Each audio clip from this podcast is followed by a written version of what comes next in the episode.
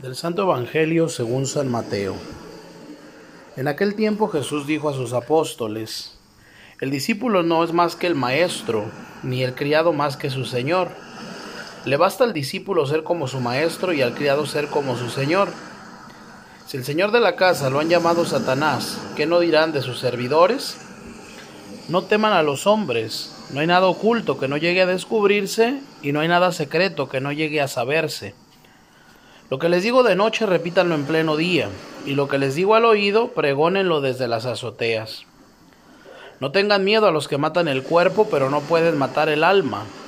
Teman más bien a quien puede arrojar al lugar de castigo el alma y el cuerpo. ¿No es verdad que se venden dos pajarillos por una moneda?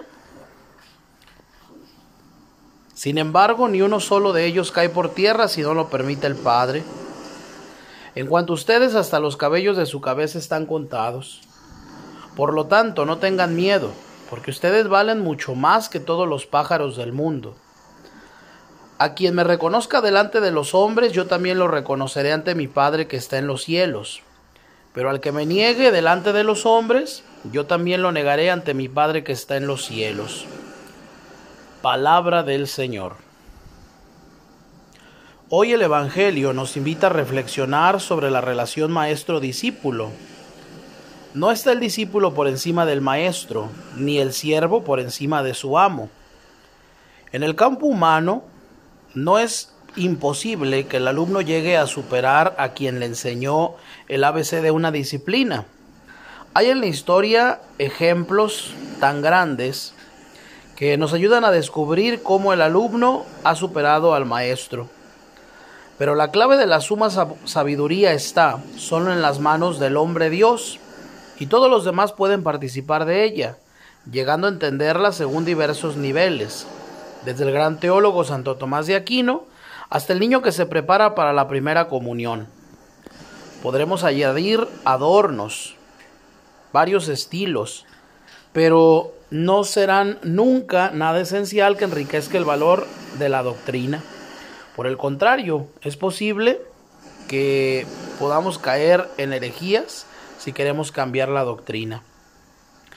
Debemos tener precaución al intentar hacer mezclas que puedan distorsionar y no enriquecer para nada la sustancia de la buena noticia.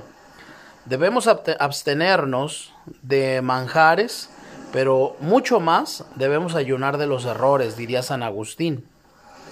En cierta ocasión,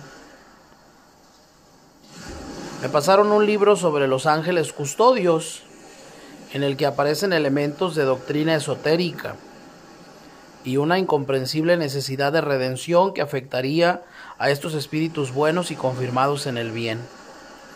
El Evangelio de hoy nos abre los ojos respecto al hecho ineludible de que el discípulo sea a veces incomprendido, que encuentre obstáculos o hasta sea perseguido por haberse declarado seguidor de Cristo.